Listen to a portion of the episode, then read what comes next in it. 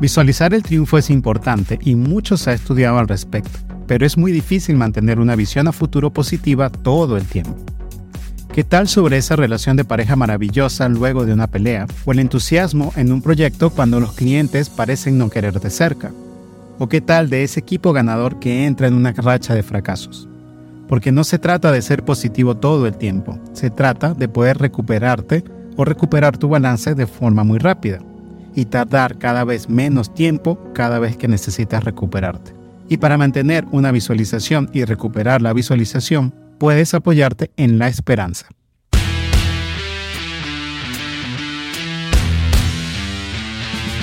Bienvenidos a Líderes Agilistas. Para alcanzar el estado de ganador requieres de toda la ayuda posible y en este espacio encontrarás reflexiones y herramientas que despertarán el líder que llevas dentro de ti porque sabemos que todos estamos en el mismo ramo de negocio, estamos en el negocio de lidiar con las personas. Por ello, hemos preparado información y herramientas para establecer cimientos en tu camino hacia el éxito. Sin más preámbulos, comencemos.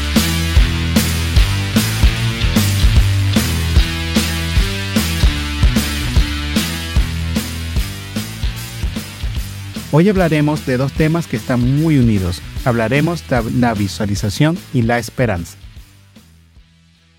Una correcta visualización requiere de una creencia potente. Nuestras creencias de lo que podemos o no podemos hacer moldean la realidad y condicionan nuestra capacidad de ganar. Las personas que ganan creen que pueden ganar y ganan más por esa creencia. Esto crea un círculo que se retroalimenta. Más victorias genera más creencia, lo que da más confianza, que retroalimenta con más victorias. Si vemos a dos deportistas con grandes aptitudes físicas y técnicas, se diferencian por las capacidades mentales. Esas capacidades mentales marcan la pauta entre los grandes y los no tan grandes. Si queremos ver la potencia de las creencias, podemos ver todo lo que se ha estudiado alrededor del efecto placebo. Pero muy pocos hablan del efecto nocebo. Se denomina efecto nocebo al empeoramiento de los signos o síntomas de una enfermedad por la expectativa consciente o no de efectos negativos de una medida terapéutica. Es decir, el efecto nocebo es la versión opuesta del efecto placebo. Aunque sea un poquito que creamos que no va a funcionar, creamos la creencia de que no vamos a poder y creamos el efecto nocebo. Bob Rotella, uno de los asesores de juego de golf de mayor prestigio en todo el mundo, dijo, si bien la correlación entre el optimismo y el éxito es imperfecta, existe una correlación casi perfecta entre el pensamiento negativo y el fracaso.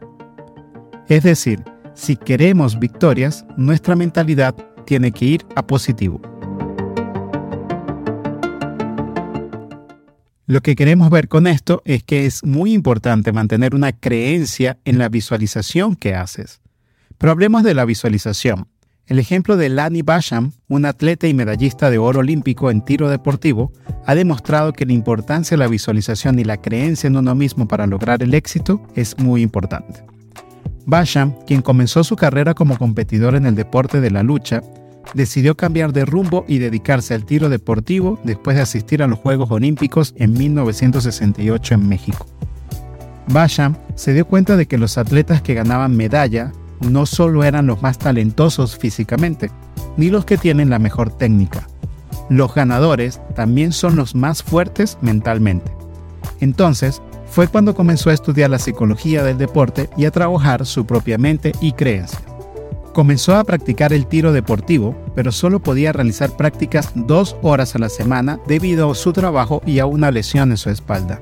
El resto del entrenamiento semanal lo hizo 100% en su mente. A través de la visualización y la práctica de la relajación y la concentración, Basham se convirtió en uno de los mejores tiradores deportivos del mundo. En 1976 ganó la medalla de oro en tiro deportivo en los Juegos Olímpicos de Montreal. La historia de Lani Basham demuestra que la visualización y la creencia en uno mismo pueden ser herramientas poderosas para alcanzar el éxito en cualquier ámbito de la vida. Al enfocarse en la mente, tanto como en el cuerpo, Basham logró recuperar los límites que se había puesto a sí mismo y alcanzar el éxito en su deporte. El uso de las visualizaciones es habitual en el deporte de alto rendimiento, algo que ya se ha demostrado científicamente que funciona para obtener mejores resultados y es algo que puedes usar hoy mismo para lograr superar tus retos actuales. Pero una visualización y una creencia fuerte no son suficientes. Necesitas de una herramienta para recuperarte rápidamente cuando las cosas no van del todo bien. Y lo primero que debemos entender es que no tenemos que ir primero por las grandes victorias.